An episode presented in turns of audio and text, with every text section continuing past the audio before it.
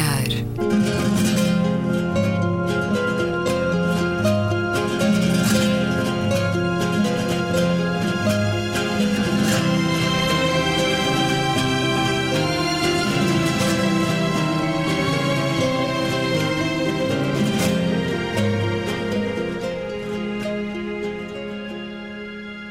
Bem-vindos a Um Certo Olhar. É uma conversa na Antena 2 com Luísa Schmidt, Gabriela Canavilhas, António Araújo e Luís Caetano. Vamos aos vossos destaques da semana, Luísa Schmidt. Eu queria destacar esta semana a matrafona e o cabeçudo. Não, não, não, não estou a falar da Assunção Cristas e do Paulo Núncio, que se demitiu, não sabemos de que, de que cargos é que ele tinha.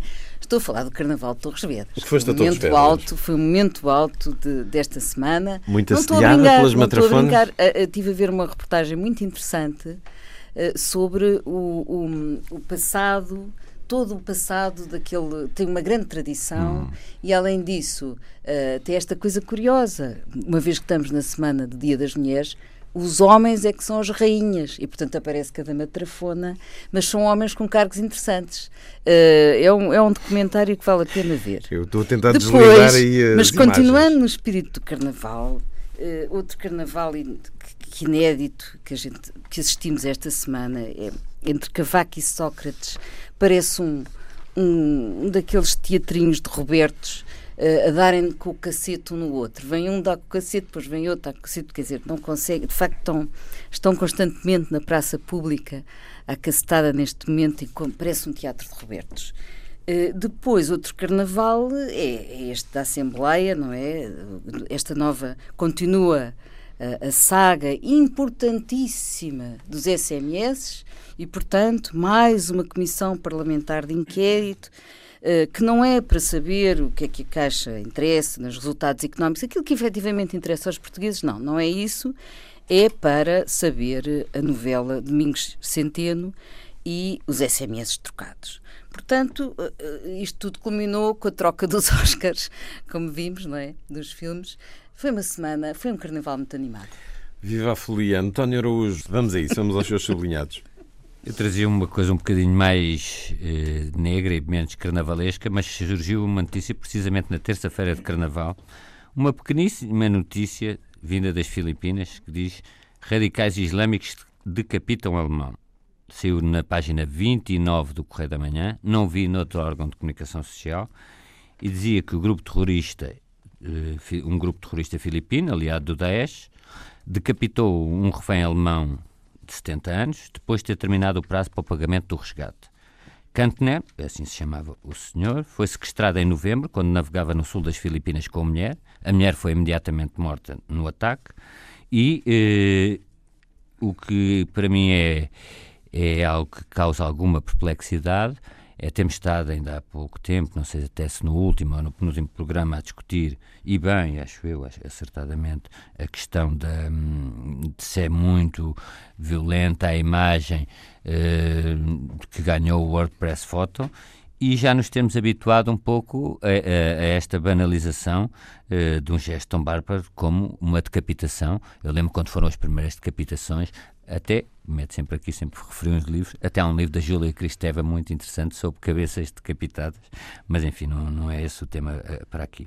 Mas quando foram as primeiras decapitações foram eh, eh, criou uma onda de no Ocidente e não só. E, e isso também se prende um pouco, penso, com a nossa comunicação social, não só a portuguesa, mas a estrangeira, a, a que há de atos desta, desta barbárie a serem relegados para um- Um uma rúbrica do Correio da Manhã chamada, e aqui apropriadamente, Mundo Louco. Aqui na internet eh, vejo, em termos de imprensa portuguesa hum, online, o Jornal de Notícias também a destacar a notícia, mas pouco mais. E de facto faz-nos pensar sobre os critérios e o valor que, entretanto, hum, este tipo de atos tem para o jornalismo. Mais algum destaque esta semana, António? Houve uma notícia, eh, quanto a mim, positiva. Foi condenada uma, uma autora francesa que copiou um livro de Felícia Cabrita. Eu não conheço a Felícia Cabrita, mas esta condenação acho que é interessante porque é condenação por um plágio e um plágio descarado, que aliás, eh, que, aliás à parte. Foi o António que detectou sim, há algum tempo. Sim, que teve o bom gosto de plagiar. Pois, isso, isso é, eu sou. Eu sou Pode não, ser outro tipo de discussão, mas plagiou num livro que foi conheço, publicado em Portugal a também. Cabrita nunca vi.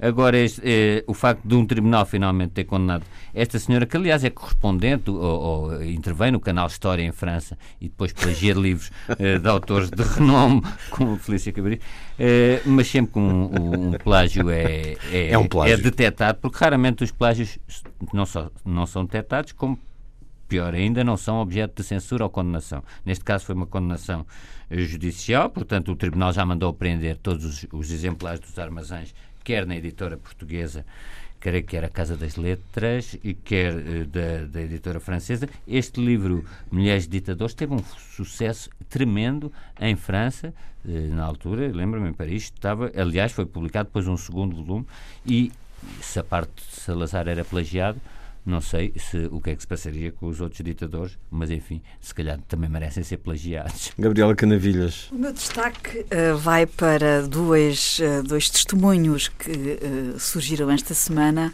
de alguma informalidade no plano institucional que vieram, um do Parlamento Europeu, outro da Sala Oval. Da Sala Oval, da Kellyanne Conway, esta, esta preciosidade ai, ai. conselheira do Presidente Trump, que nos deu e deu ao mundo aquele exemplo da joelhada sobre o sofá da sala oval perante os convidados numa sala oficial e a joelhada com sapatos a fazer fotografias perante uh, convidados. Uh, esta situação deu, deu algum brado, uh, mas eu gostava de eu comentar, mas gostava de eu comentar em paralelismo também com um desabafo do Presidente da Comissão Europeia, o Jean-Claude Juncker, cuja expressão eu julgo que. Queres que eu ponha? Eu gostava de então partilhar então com os ouvintes, prefiro que seja ouvido pelo Juncker. próprio do que referido por mim. Tous les toits de l'Europe qu'il faut débattre, qu'il faut que nous retrouvions le chemin vers nos euh, concitoyens, nos électeurs, qui sont des citoyens et non seulement des électeurs, et lorsqu'on le fait, on les critique. Mais merde Je dirais merde si on n'était pas euh, au Parlement européen. Que voulez-vous que nous fassions? Escutamos Jean-Claude Juncker, Jean-Claude Juncker, esta semana a propósito do livro em branco sobre o futuro da União Europeia. Ele que diz aguarda as respostas dos cidadãos. Este apelo aos cidadãos foi criticado no Parlamento Europeu e Jean-Claude Juncker disse isto que acabamos de ouvir em francês, irritado, porque afinal, quando pedimos a vossa opinião e a opinião dos cidadãos, dizem-me que isto não pode ser bem assim. E pronto.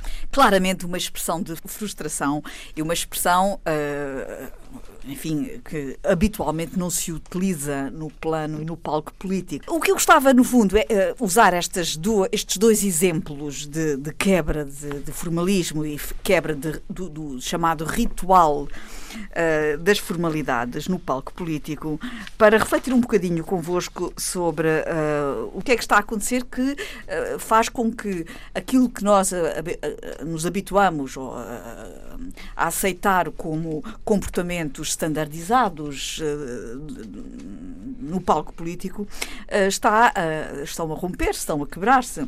E esta formalidade ritualista nas expressões e procedimentos institucionalizados nestes palcos políticos acaba por ter as suas vantagens, porque, por um lado, protege os seus atores das suas próprias emoções, contribui para o reconhecimento dos seus pares, mesmo eh, de línguas diferentes e de culturas diferentes, e garante uma certa diferenciação e solenidade nos atos de governação. E são, e são de certa maneira, uh, teatralização uh, de elementos que, no fundo, são estratégias de reconhecimento. E isto, uh, como diria o próprio Levi Strauss, são mesmo atos comunicacionais baseados na simbologia hum. intrínseca da cultura de cada povo. Ora Mas bem, tu achas que a perninha da senhora no sofá foi propositado? Não, o que eu quero ou dizer ali até isto, uma certa distração, isto é tudo nosso e deixa-me O que eu quero dizer cá. com isto é que todas estas simbologias de representação que são uh, conotadas com, com o palco político uh, acabam por ter uma importância uh, porque criam uma representação própria de uma atividade. E aos poucos vão-se quebrando essas, esses códigos de representação. E eu não estou a criticar repara, eu só estou aqui a chamar à reflexão e até gostava de ouvir, os, os, ouvir vossa, as vossas opiniões. Essas quebras desses códigos acabam por transportar todos estes comportamentos para um outro plano, um plano quiçá, mais próximo do, das pessoas, quiçá mais próximo uh, do cidadão comum, do eleitor, que se sente mais próximo dos governantes, da governação, quem sabe? Mas aí não entramos no populismo? É isso. Uh, é que nós estamos a viver a era dos populismos. E tudo isto contribui para aproximar uh, os governantes dos governados e criar aqui uma mescla que, que, que, não cria barreiras ou que quebra as barreiras e esta aproximação e, e indiferenciação eu julgo que essa indiferenciação não contribui uh, para uma boa governação. Hum. E... e aí não caímos um bocadinho no politicamente correto? E se uh, Jean-Claude Juncker de facto está uh, exasperado, chateado, não é humano dizer merde para isto? Eu acho que é humano eu acho que é humano. E também acho que é humano sentar com os joelhos em cima do, do, do sofá e, e, e no momento de descontração. Da, da, da num momento de descontração. A questão é. Um gesto muito americano. Até que ponto, até que ponto é que estas. Exato, até que ponto é que estas quebras de comportamento standardizado, que são, que são uh, rituais comportamentais que diferenciam os governantes dos governados, podem uh, aproximar os governados dos governantes ou, pelo contrário, podem vulgarizar e acabar por tornar uma amálgama indiferenciada que acaba por não credibilizar o ato da governação? É uma pergunta hum. que eu lanço. Que e não estou, quer... não estou aqui a, a, a, tirar, a chegar a conclusões. O António estava a falar dos pés em cima da secretária de Obama. Não, eu, eu lembro quando surgiu agora este pequeno episódio, houve logo alguém que recordou que já tinha havido uma espécie de sacralização uh, e porque na altura o Obama foi muito criticado por, por ter posto os pés em cima da secretária. Não Mas ele se... pôs os pés em cima da secretária em momento sei. privado, não foi numa, não, numa não, coisa foi uma pública. Fotografia, não sei é aquela fotografia do tal fotógrafo português. Está bem, Exato, mas era, um momento de descontração privada. Mas não, de, não, não deixou de ser fazer, para mim é uma coisa relativamente irrelevante. Porque... Mas esta situação era um momento uh, oficial em que, em que o Presidente estava a receber convidados exteriores. Claro. Um momento pequena sereia da senhora. Mas uh, agora há alguma questão que Gabriel pode colocar, é durante muito tempo, falou-se, aliás, no, no ICS, a Luísa sabe isso, o Manuel Vila Verde Cabral tem estudos que criticavam a excessiva distância em relação ao poder da parte do, do poder, a distância ao poder dos cidadãos. E, e, agora, não tem a ver com isto. É, claro, mas a necessidade de alguma sacralização do poder, isso pode entender-se numa determinada sociedade, eh, o, mas isto acaba sempre por ser uma dupla exigência. Por um lado, os cidadãos querem proximidade, por outro lado, eh, querem distância ou revêem-se numa, numa visão, numa mas certa distância. Mas a Gabriela levantou um ponto que eu acho que é, que é sim importante, que é o risco de uma excessiva desacralização eh, e de, pode levar, sem dúvida, à abertura a um, um populismo eh, muito grande e... E, e vemos isso é, com o Trump. Não devemos falar sempre do, só dos atores políticos, se nos lembramos que esta semana um fadista conhecido no Facebook pôs agora basta ser-se preto ou gay para ganhar os Oscars e, portanto, eu não vou desculpar o lapsus língua, se calhar, do Sr. Juncker, nem vou falar disso. Agora, não vamos sempre demonizar a classe política Quem ou... era o fadista, António? Uh, João Braga. Ah, mas, mas, mas, existe...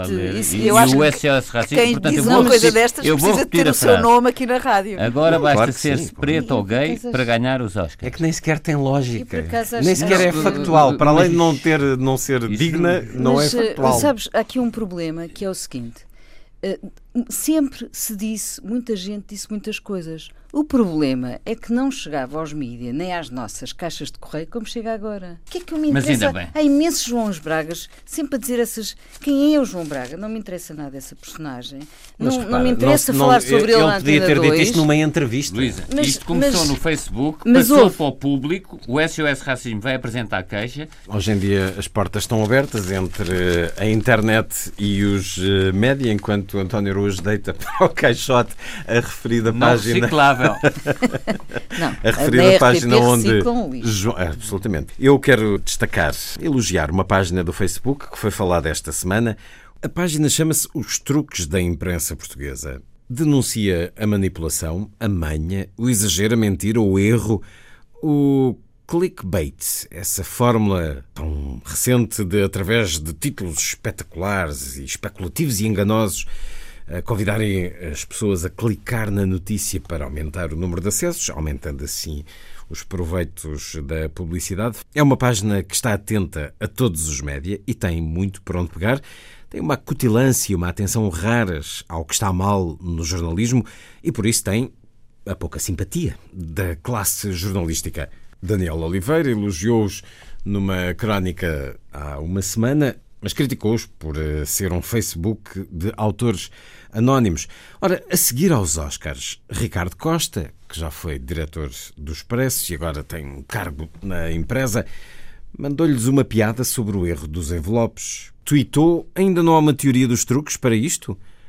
Ao que eles responderam com a expressão Lala Papers e muitos smiles. Ricardo Costa no Twitter continuou: Os Panama Papers estão todos publicados, como toda a gente sabe, e depois insultou as pessoas que fazem o Facebook truques da imprensa portuguesa. Chamou-lhes cobardes, anónimos, que repetem mentiras, que Trump esteja convosco, a cobardia anónima tem um público fiel e universal, que Bannon esteja convosco. Não há insultos impróprios para cobardes anónimos, foi assim um desfiar de diferentes insultos. E pôs uma fotografia evocando o Ku Klux Klan, de cara tapada. Ora, a questão do anonimato não é propriamente nova no jornalismo. Há editoriais que não são assinados. O próprio Expresso tem há muitos anos as cartas do comendador sob pseudónimo e são textos politicamente críticos. Ao que a tal página do Facebook voltou a insistir sobre a revelação dos jornalistas pagos pelo saco azul do GES que o Expresso anunciou revelar há quase um ano. Ainda uma outra questão. O Expresso pediu a estas pessoas que fazem a página Os Truques da Imprensa Portuguesa para que recebesse o jornal para uma reportagem. Eles acederam. Em off apresentaram-se e acusam agora Ricardo Costa de, nestes tweets, revelar aspectos da vida pessoal e da identificação que eles acederam a partilhar com o jornalista do Expresso, mas em off. O Facebook do Expresso tem sido tomado de assalto esta semana por críticas à atitude de Ricardo Costa. Para além de tudo isto, fica aqui o meu sublinhado ao valor crítico que esta página tem tido sobre a manipulação no jornalismo em Portugal. Vamos olhar algo que já aconteceu há algumas semanas, o que sucedeu no Brasil. O que é que aconteceu durante uma semana no Estado brasileiro do Espírito Santo? 140 mortos, 300 lojas assaltadas, mais de 500 carros roubados durante uma greve de polícias militares que acabaram por não obter nada. Exigiam melhores condições, tinham os ordenados em dia, ao contrário do que sucedia numa outra greve no Rio de Janeiro. E queria perguntar-vos primeiro sobre esta questão brasileira, se aqui podemos encontrar uma réplica do que está a acontecer a nível do governo e do poder político nos últimos tempos, a quando a destituição de Dilma, ou desde aí, 700 polícias militares vão ser acusados de revolta, com o governo a não ceder na amnistia pedida, nem nos aumentos. Depois há esta questão humana: se é tão só necessária a ausência da autoridade para que uma sociedade impluda, como se de facto o ser humano fosse no seu íntimo mal selvagem e sem o condicionamento da lei e da pena se comportasse desta maneira. O teu olhar, Gabriela Canavilhas. Quando uh, assisti eh, na televisão e acompanhei na comunicação social o que se estava a passar em Espírito Santo, no Brasil, e depois falei com algumas pessoas brasileiras, uh, inquiri sobre, sobre este assunto, porque fiquei profundamente chocada. Fui consolidando esta ideia de que uh, aquilo era mau, era muito mau, e revelava um lado Uh, muito uh, pouco conhecido uh, de uma sociedade que nós cada vez mais pensamos que está a passar para o lado do, do, do mais desenvolvido e mais cosmopolita e com meios, enfim, através dos meios de comunicação social que nós temos acesso, que passou por um lado já uh, de desenvolvimento uh, com parâmetros parecidos com os nossos, enfim, com, com os, os, parâmetros europeus, e uh, afinal ainda está, há um embrião de um certo atavismo que importa ainda analisar e, e constatar. E quando há focos uh, problemáticos, subitamente debaixo das pedras saem estas, estas conclusões que uh, nos surpreendem. A mim, pelo menos, surpreendeu-me imenso, porque o nível, uh, o nível uh, de ferocidade foi tamanho que me deixou uh, perplexa. Disseram no Brasil que uh, houve em Espírito Santo uh, muitas pessoas e muitos assassinatos que ocorreram simplesmente porque uma vez que não havia polícia, porque os polícias, como se sabe, estavam em greve, houve uma série de assassinatos que ocorreram simplesmente porque as pessoas tinham motivos para matar outros, vizinhos, amantes, ex-maridos, ex-mulheres, e aproveitaram para resolver os seus assuntos pessoais. Portanto, houve assassinatos às dúzias por razões pessoais, apenas por oportunidade. Surge a oportunidade, vamos resolver a nossa vida e vamos matar A, B, C e D. Portanto, há aqui, de facto, como se, eh, se de repente se abriu uma, uma, uma tampa, uma, uma tampa e, a, e, e, e, as esferas soltaram-se. Ora, isto deu muito que pensar. E, Achas que aconteceria isso no outro em, em Portugal, por exemplo? Eu não sei. Eu, eu, eu, tenho muito receio que, de facto, debaixo de cada de, de, de, esta capa de verniz da civilização esteja sempre à espreita a fera, a fera debaixo de cada o lobo. Exatamente. Tenho receio disso. E estas, estas camadas de verniz da civilização têm que ser cada vez mais duras e mais estanques e mais bem solidificadas. E esse esforço de consolidação da civilização uh, tem que ser muito bem cuidado, porque há, pelos vistos, há, há, há, menor, há menor argumento e há menor razão, ele solta-se instala. E, aliás, vê-se isso na eclosão das grandes guerras, na eclosão dos grandes conflitos, uh, como se viu na Jugoslávia. Nós nunca imaginaríamos que ali, nos anos 90 ou 80 do século XX, uh, se de repente soltassem as esferas daquela maneira e se mostrasse a bestialidade com aquela, com aquela face tão horrível. Na verdade, quando nós pensamos, e aqui temos falado tantas vezes da autorregulação, quando pensamos que as sociedades podem encontrar mecanismos de autorregulação, mas a verdade é que a autorregulação só se encontra quando a sociedade já está numa evolução tal em que a autorregulação é possível. E, pelos vistos. Aqui é mais o livre-arbítrio. Eu acho que temos que situar isto no que está acontecendo no Brasil. E nunca aconteceu ao longo destes últimos anos, sobretudo destes últimos anos. O, o Brasil é, desde há muito tempo, uma sociedade profundamente clivada. Hum, é uma sociedade onde há muito ricos os muito ricos e depois há muitos pobres, os muito pobres. Isso não é só no Brasil. Mas espera, mas espera. Uh, é uma sociedade que funciona em bolsas entrincheiradas, muito em os condomínios fechados face ao resto. Portanto, corre o risco de haver. Há aqui um, uma, uma hum. sociedade falhada, corre o risco de caminhar para uma sociedade falhada. Há brasas, E mal se começou, atenção, porque há aqui um historial, não é? Mal se começou a resolver essas clivagens brutais, logo se recuou. E estamos a assistir a uma regressão da vida social e dos valores humanistas. E é isso que está a acontecer neste momento no Brasil. Portanto, perante um Estado uh, que dá absoluta prioridade, como é neste momento uh, este, este governo, ao enriquecimento da riqueza e aos poderes globais, à corrupção à vista, não é? À vista e conhecida, isso ensina os cidadãos a serem bandidos. E isso uh, há um contraste queiramos ou não, independentemente das críticas que possamos fazer, claro que podemos criticar o Lula e a, e a Dilma, é evidente que são criticáveis e que também têm problemas, mas o Brasil viveu uma dinâmica de pacificação e encontro e eu pude assistir a isso, porque tenho acompanhado, tenho ido ao Brasil sistematicamente.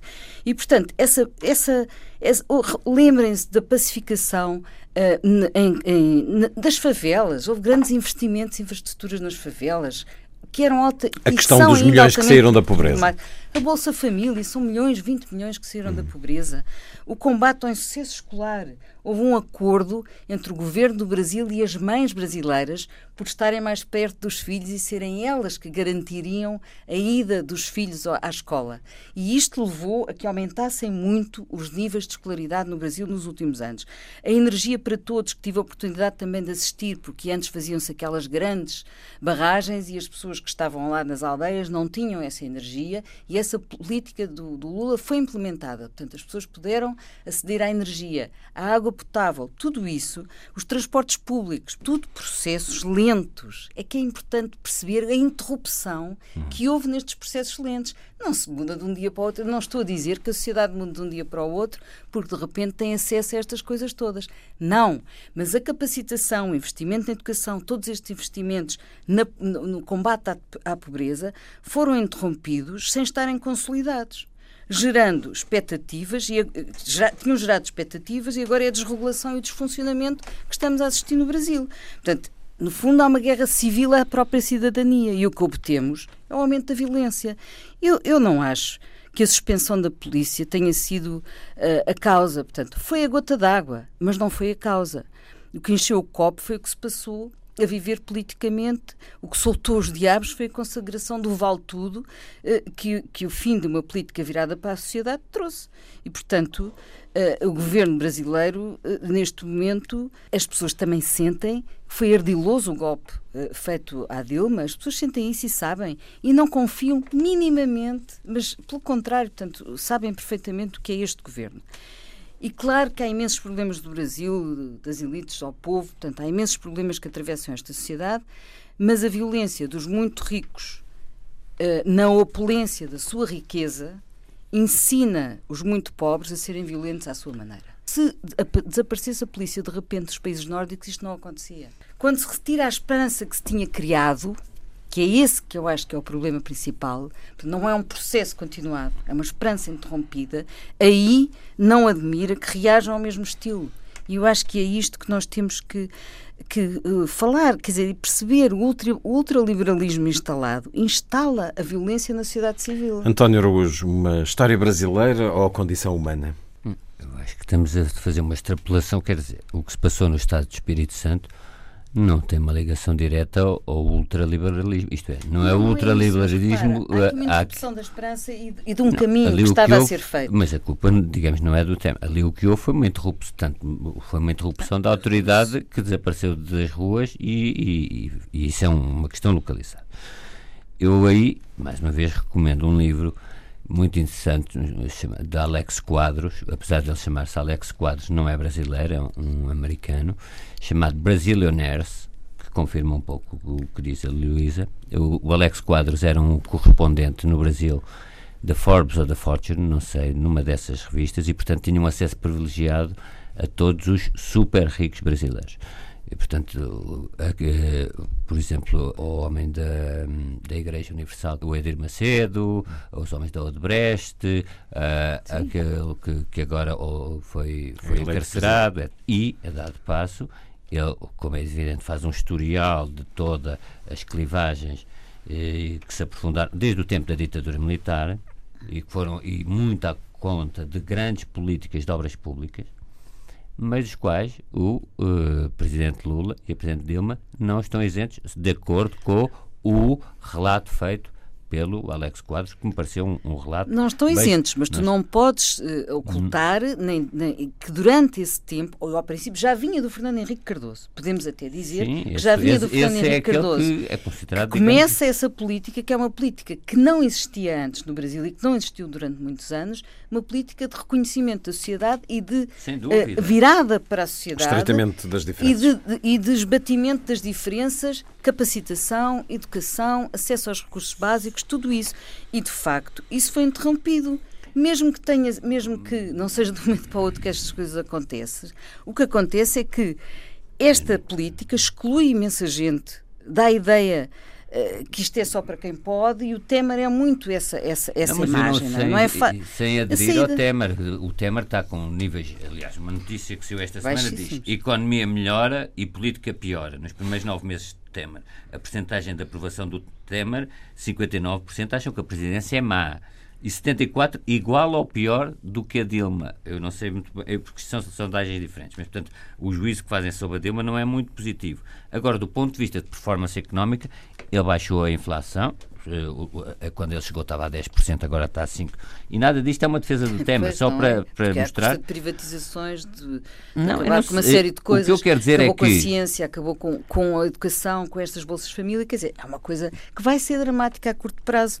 Porque Muito um país é um acordo de cavalheiros, não é além nem polícia. Quer dizer, e é preciso Muito os, os brasileiros o, convergirem para um pacto de cidadania. Tem que haver ali qualquer coisa outra vez, não é? Muito possivelmente. Agora, aquelas políticas de obras públicas que foram muito levadas dadas, eh, também dois, dois notícias desta semana. Saídas no El País construção dos Jogos Olímpicos no Rio de Janeiro foi um desastre completo. Com, considerado um desastre. Os pavilhões estão todos, eh, estão todos vazios, não sabem o que é de fazer. Aliás, o título não, do, o título do El País é de piscina olímpica a ninho de mosquitos. E mais do que isso, já está a ter um Como efeito. É, nossos estádios do Euro 2004. Ninguém quer, as várias cidades estão a renunciar a, a, querer organizar os Jogos Olímpicos, mas o que é curioso, por pressão da cidadania. Isto é, Boston, Hamburgo e Roma, o Comitê Interna eh, Olímpico Internacional está com muita dificuldade, por exemplo, em Budapeste, só uma semana uma petição conseguiu 266 mil assinaturas para não organizar.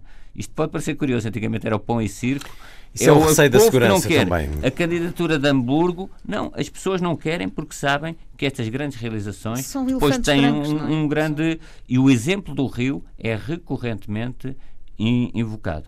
Uh, se permite só mais a recitação do, de um outro livro de Misha Glenn, esse está traduzido cá, chamado Nemesis, sobre um rapaz da favela. Não há dúvida que a disparidade uh, abissal e brutal de rendimentos no Rio de, eh, no Rio de Janeiro, nas principais cidades. Não sei como é o Estado de Espírito Santo, por isso, como não tenho conhecimento. É, é no Brasil, no seu Eu todo. sei, mas varia Aliás, muito. Aliás, é sempre o país recorde na diferença Eu sei, mas os, muitas vezes varia muito. Há estados do Sul que são mais igualitários, há estados, enfim. Sim, e, e, portanto, não tenho aqui Mas também não vi esta situação a acontecer na Europa. O caso, por exemplo, no, nos Estados Unidos, lembram-se nos anos 70, quando houve um apagão em Nova York, que, aquele mayor que não, que, que não não funcionou muito bem, o Dinkins, houve logo grandes cenas de violência na Nova York. De, de, em anos 70 era, anos 70. era uma cidade complicada, entretanto. Não, mas, mas sobretudo quando houve esse apagão, essa, essas duas noites.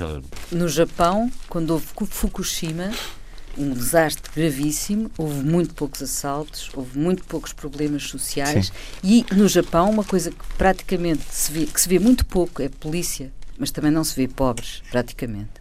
Portanto, porque eles têm a política do desemprego zero e isso é fundamental para manter o equilíbrio. Sim, mas estava agora a recordar nos Estados Unidos também durante o furacão Katrina, as cenas que vimos de, de, violência e de, e de crime também. Gabriel. A relação dos cidadãos com as instituições é, é, extremamente importante e é, acho que é independente de ser um país pobre ou ser um país rico.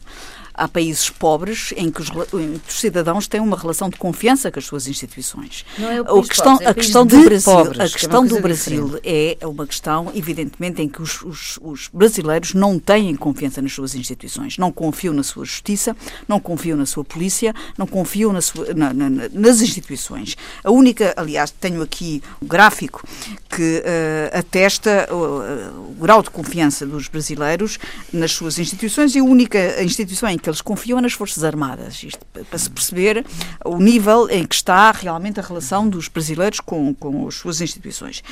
Um, e, os, e, nos partidos políticos, então, é, são, é 7%, as Forças Armadas 59%. E, e, e, as, e na polícia. Armadas, e nas polícias, uh, eh, 25%. Bom, o que é que eu quero dizer com isto? Quando a relação do cidadão com, com, as, uh, com as instituições que os representam, com o Estado, é uma relação de não confiança, os cidadãos sentem-se sentem-se descomprometidos em retribuírem ao Estado uh, qualquer tipo de, de relação de, de, de, relação de confiança também. N não retribuem essa confiança. E, portanto, a partir do momento em que não estão agrilhoados pela obrigação de cumprirem, isto é, maniatados pela polícia, maniatados pelas forças de segurança, uh, revoltam-se e agem selvaticamente, que foi o que aconteceu em Espírito Santo. Enquadro... E a partir do momento em que eles estão uh, uh, completamente soltos e despojados de qualquer regra e de qualquer enquadramento social, porque foi isso que aconteceu em, Espírito Santo, eles deixaram de ter enquadramento social, agiram selvaticamente. A forma como eles atacaram as lojas, a forma como eles atacaram as instituições, a forma como eles assassinaram. Matar, o matar mataram-se, mataram-se, é mataram-se o grande passo, Esta, a grande fronteira. Exatamente, é a fronteira. Limita. Porque isso, as lojas assaltadas, isso isto suponho que acontecesse em muitos demonstra uma total, uma total hum, um total desregramento social.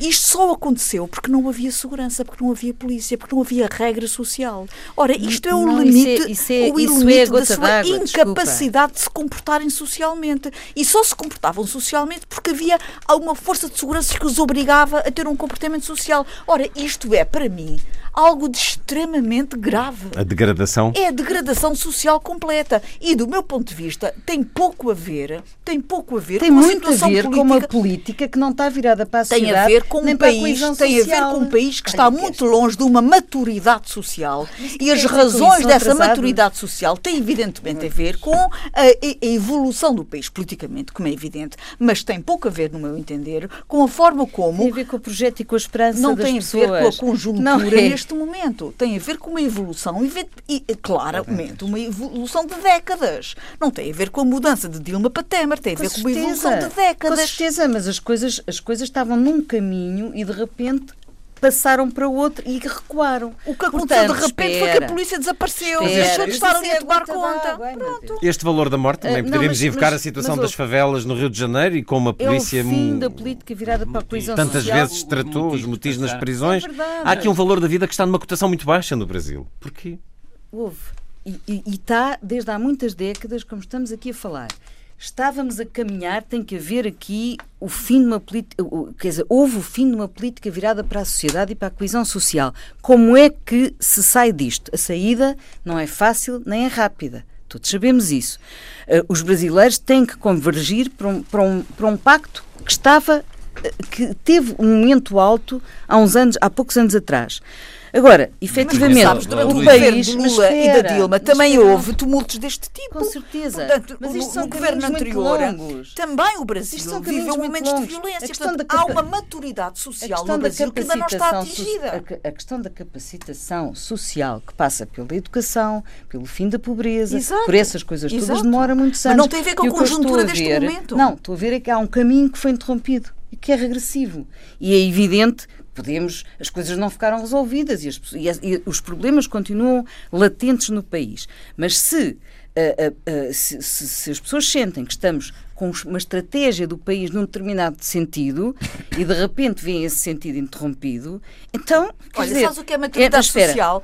é quando, a maturidade dizer, social é, por exemplo, na Noruega. Na Noruega, por exemplo. É o que eu estou a dizer, nas tem que se- Quando se pesca o salmão, na altura da pesca, não se pode pescar o salmão com menos de eh, meio quilo. Se um pescador sozinho, no meio de uma serra, absolutamente sozinho, não tem a 50 km a norte e a sul não tem ninguém. Se ele pesca um salmão com menos 5 gramas de meio quilo, ele volta a pôr o salmão na água. A pesca do salmão na Noruega e não há precisa um, de ter Mas um livro e um filme, polícia- mas não- passa-se Basta, no Iémen. Não precisa Então. de ter nenhum polícia a medir Agora, nem a pesar Gabriela, o salmão. Quando, Ele põe tu, o quando as salmão na água. populações veem. Admirável salmão. Isso é, Oh, oh, isto é maturidade Oh, social. Gabriela, quando tu vês, quando as populações veem os recursos naturais a serem completamente destruídos por grandes multinacionais, privatizações a beneficiarem alguns, enquanto a miséria é Mas graça, isso- mas isso a sociedade tempo do segrega Lula um e da banditismo- Mas isso passava-se antes. Isso passava-se no tempo do Lula e da Dilma. houve. Aliás, por exemplo, eu lembro, por exemplo, quando houve uma política social in- in- interessante até anterior à Bolsa Família, no, eh, do Brizola, no, Rio- no estado do Rio de Janeiro,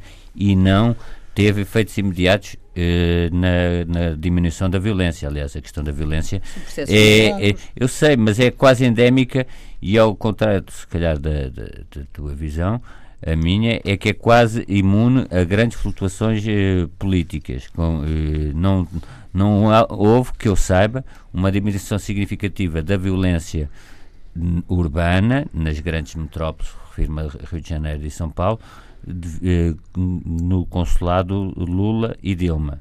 Isto é, nós depois podemos sempre dizer, são processos muito longos, ou podemos dizer que há um enraizamento da violência na sociedade brasileira eh, sem que isso implique qualquer tipo de juízo sobre a sociedade brasileira.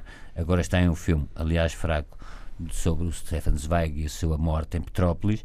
Stefan Zweig, como sabem, tinha aquele livro Brasil, País do Futuro.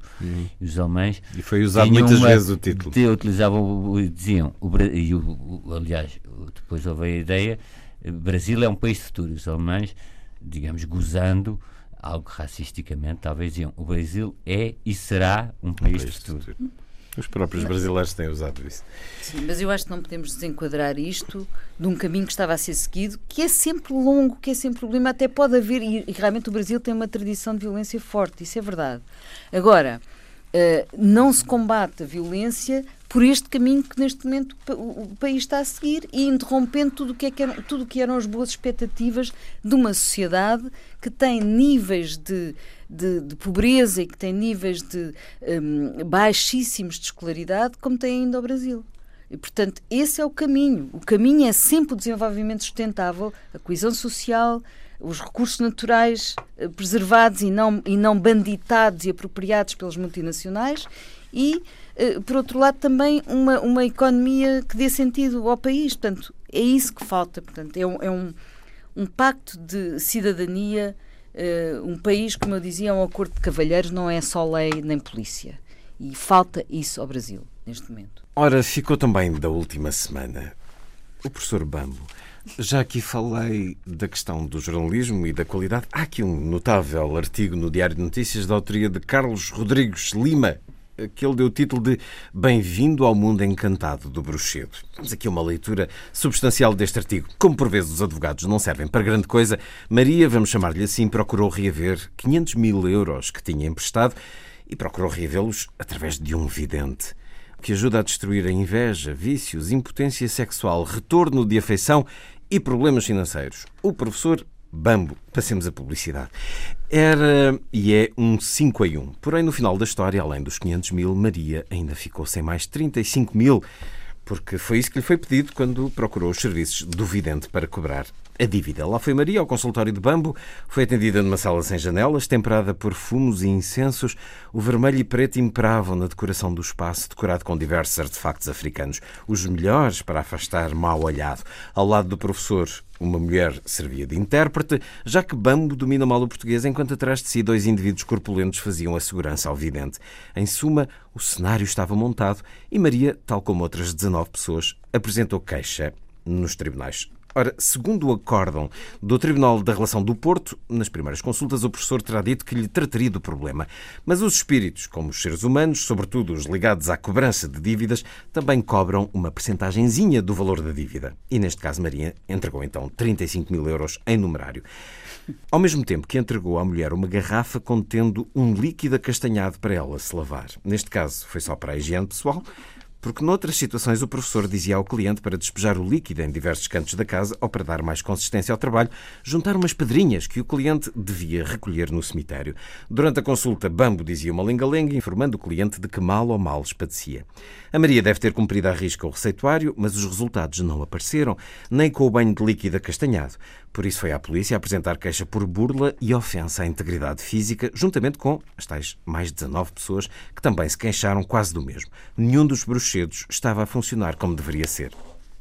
Ora, nem o Ministério Público acusou o professor Bambo, nem um juiz de instrução mudou a decisão de arquivamento e, por fim, nem a relação do Porto. Tudo porque, como explicaram os juízes desembargadores, a que segue o nome, para que exista burla é necessário um propósito de enganar que preceda a celebração do contrato ou concorra no momento da sua celebração, determinando a vontade da outra parte. O engano da vítima é consequência da astúcia usada pelo agente e da iniciativa dele. Os juízes garantiram que na sociedade moderna os factos e os acontecimentos da vida, tal como os fenómenos naturais, não são resultado da ação de espíritos nem forças negras e que o ser humano, enquanto unidade biopsíquica, não faz milagres, não é dotado de poderes sobrenaturais que só existem no mundo da fantasia e que só são descritos nos contos infantis. Esta é a pedagogia dos juízes e o que eu vos eh, pergunto é como é que estes exóticos aldrabões da crendice vão comprovando a ignorância de tantos? Vemo-los publicitados nos jornais, vemo-los nos papelinhos que deixam nas caixas do correio e, irritantemente, no para-brisas dos automóveis. E pergunto-vos se, a propósito desta sentença da justiça portuguesa, que diz que só é enganado quem quer, e a partir daí não pode fazer mais nada, pergunto-vos: isto é assim? Temos que tolerar isto? É mesmo uma questão de ignorância, pessoas desesperadas a recorrerem a este tipo de profissionais, deve ser uma atividade legal? António Araújo. É, há que distinguir, e há um conceito jurídico penal muito preciso do que é que significa burla. Falámos há pouco do Brasil, há um jurista brasileiro que até, naqueles termos rebuscados que os brasileiros muitas vezes, e os juristas brasileiros gostam, existe uma aracnídea urdidura. e, portanto, é preciso uh, ver o seguinte, eu tenho alguma dificuldade em, para já, em a, existir uma atitude paternalista de proibição deste tipo de atividades de per si, em si. Porque esse paternalismo, se for aplicado, também deve ser aplicado ao lado dos, dos anúncios de, de, eh, serviços dessas, eh, dessas bruxos, etc. Também existem anúncios de prostituição, Serviços etc. Sexuais. E até horóscopos e tudo. Portanto, tenho alguma dificuldade em juridificar um certo paternalismo, mas, digamos, cientista. Agora, tudo aquilo que recai no domínio específico da burla deve ser punido.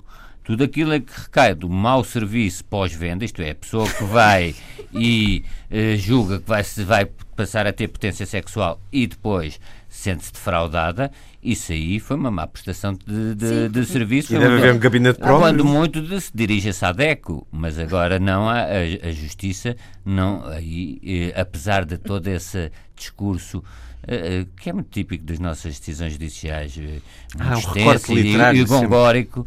Eu acho que em quase todos os juízes há sempre um grande romancista falhado. Em perspectiva. Mas, mas eu, tirando isso, a decisão é acertada. Isto é, as pessoas, se tivesse funcionado, não se teriam queixado. Portanto, há um nível médio de conhecimento em que as pessoas, quando vão, há uma adesão, há uma sorte, como há, como há grandes empresários que antes de fazer negócios por superstição vão a bruxas ou pessoas esclarecidas. Sim, sim, sim, Portanto, a ideia de que a sociedade é muito uh, crente e vai atrás destas coisas não, há uma predisposição para, para a utilização desse tipo de serviços. Se, se são mal eh, depois prestados, aí é uma questão entre prestador-consumidor, livre de reclamações. Então, e isto vai continuar assim, eh, enquanto houver a ignorância para recorrer a estes tipos, Lisa Schmidt? Eu estou absolutamente de acordo com, com o António, porque a crendice é uma coisa tradicional da sociedade portuguesa. E o país está cheio. O país é, está cheio. Não, é só português, claro que não. O país, mas, mas, mas Portugal estamos a falar de Portugal, não é? Está cheio de mulheres de virtude, práticas de bruxaria. Se nós pensarmos até Vila uma pessoa Perdizes. que eu aprecio tanto, o Padre Fontes, era isso que eu ia Perdizes, falar. O Padre claro. Fontes de Vilar Perdizes faz um festival com estes assuntos.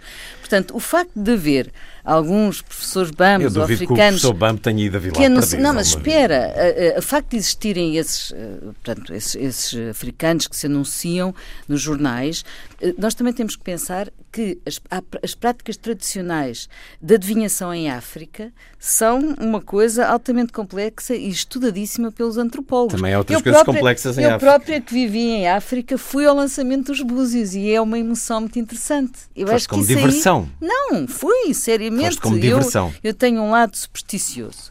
Agora, agora queria dizer, eh, durante muitos anos fiz pesquisa de jornais antigos e jornais de vários, do, do, do Minho, portanto, o, o Jornal de Penafiel, tudo isso, apareciam anúncios, imensos anúncios. Das mesas pé de galo? Das, não, da bruxaria, é verdade. Há imensos, é, é, é, o que eu digo, é uma coisa tradicional. Alguns até anunciam o pagamento depois dos efeitos. Portanto, e em suaves aqui, prestações. A, a, a, questão não é proibir isto. Sempre, não, não, não se pode proibir, estou, estou de acordo com isso, é, é, é, é quase nem ridículo. Se consegue, nem se consegue. É sempre houve aldrabões, não é?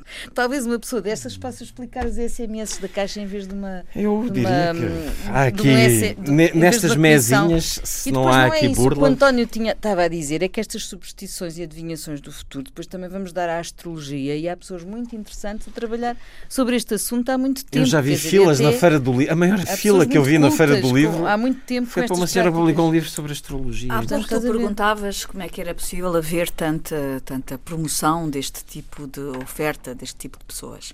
A verdade é que se há oferta é porque há procura. A lei do mercado aplicada ao Exatamente. O que é verdade é que há muitas pessoas que uh, procuram este tipo de serviços. E isto mostra que há não só crendice, como há também uma certa, uma certa preguiça por parte das pessoas em obter o que precisam por via de esforço pessoal. Isso é verdade. E isso é o que eu gostava aqui de deixar como a minha opinião. é esta coisa de ir pelo mais fácil.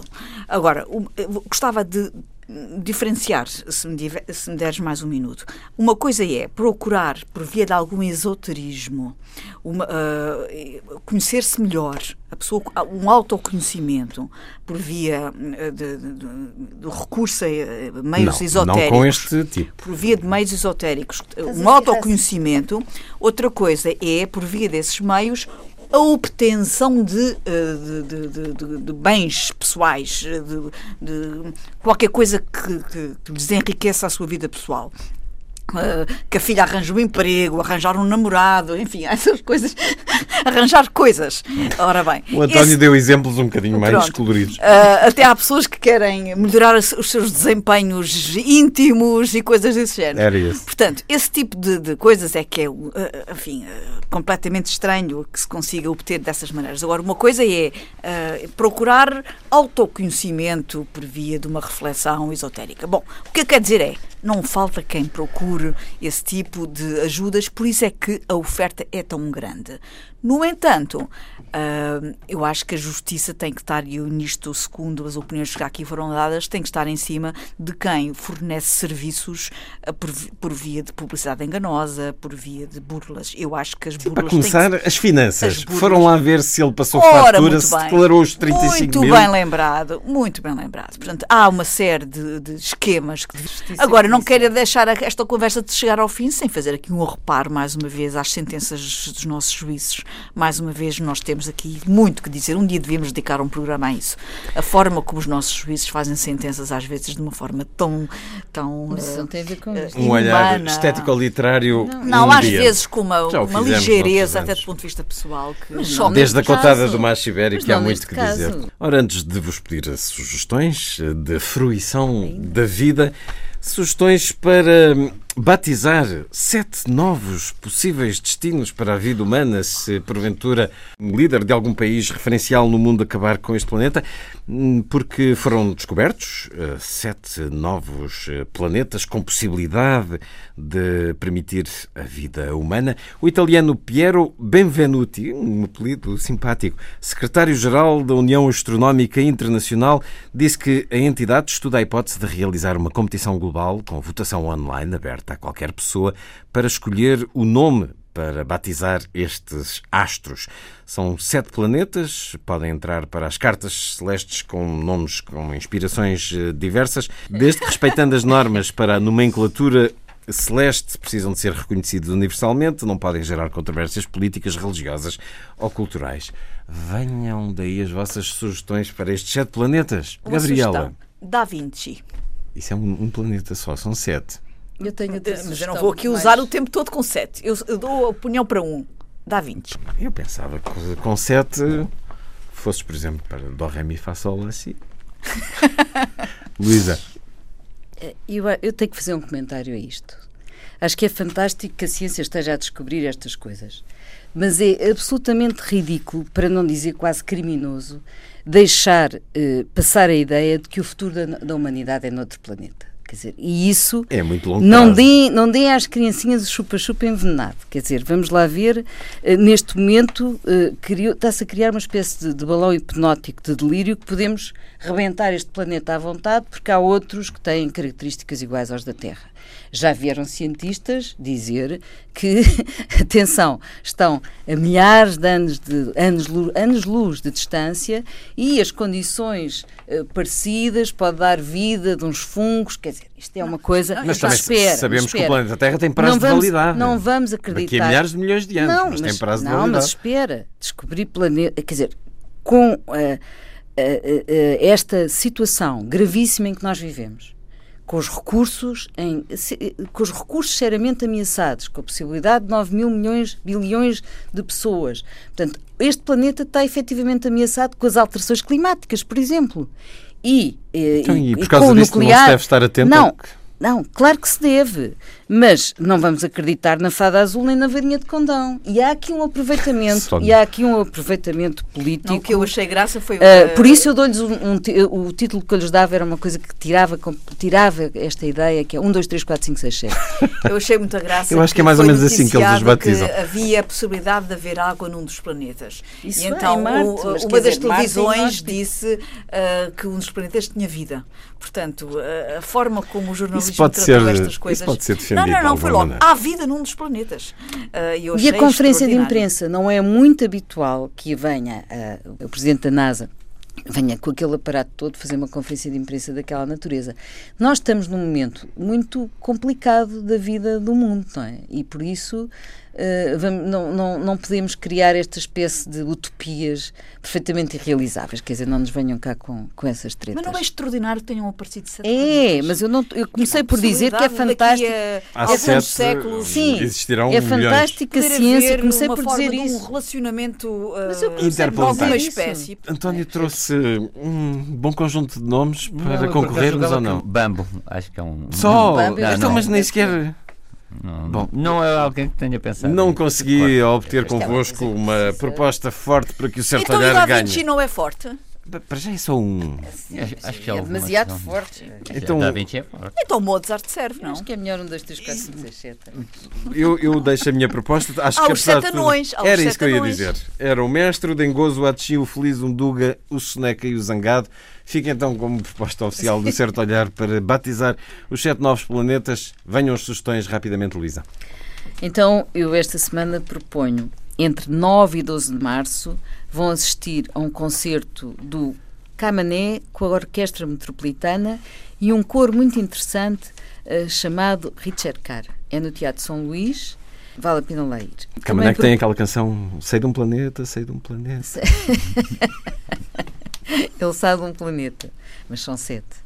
E não ias acrescentar mais não, qualquer ia acrescentar mais qualquer coisa. A inauguração e a visita à exposição uh, da Arpad Zende Vieira da Silva, os anos do exílio no Brasil, e a inauguração no mesmo museu, no Museu Vieira da Silva, a exposição Heróis, Povo e Paisagem Chilena de Armindo Cardoso, português, que saiu eh, antes do 25 de Abril, em 65, e viveu exilado em França, mas uh, tem, tem fotografias muito interessantes uh, sobre. Casou com uma chilena, foi para o Chile e daí uh, tem fotografias muito interessantes dessa época.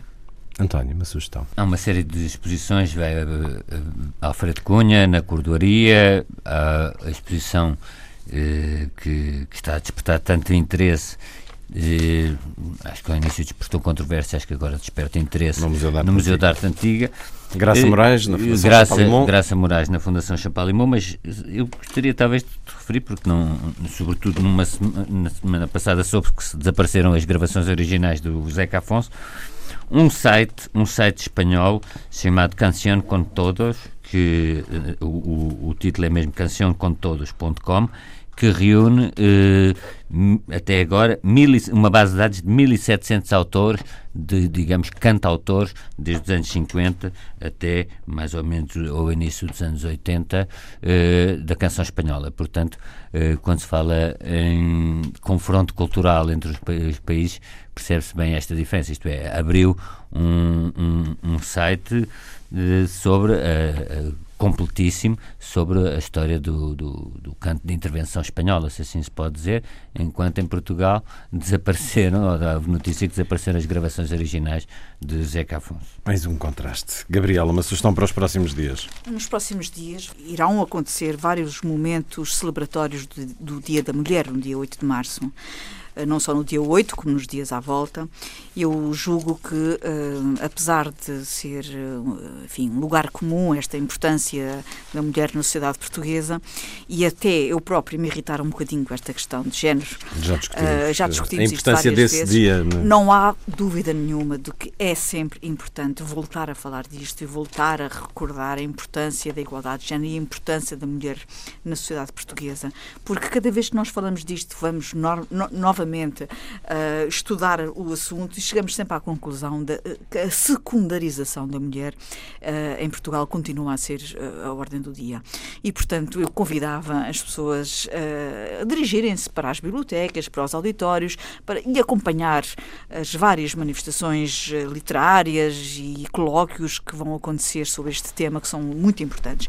A Fundação José Saramago vai ter, hum, no dia 8, às 18h30, o lançamento de um livro Mulheres Esquecidas nas Artes e nas Letras em Portugal, no século XIX e no século XX, coordenado por Maria Graciete Bessa e Maria Araújo da Silva, e a apresentação vai estar a cargo da Lídia Jorge, para celebrarmos as mulheres esquecidas da nossa cultura do século XIX e do século XX. Foi um certo olhar com Gabriela Canavilhas, Luísa Schmidt, António Araújo e Luís Caetano, assim os desejos de uma excelente semana.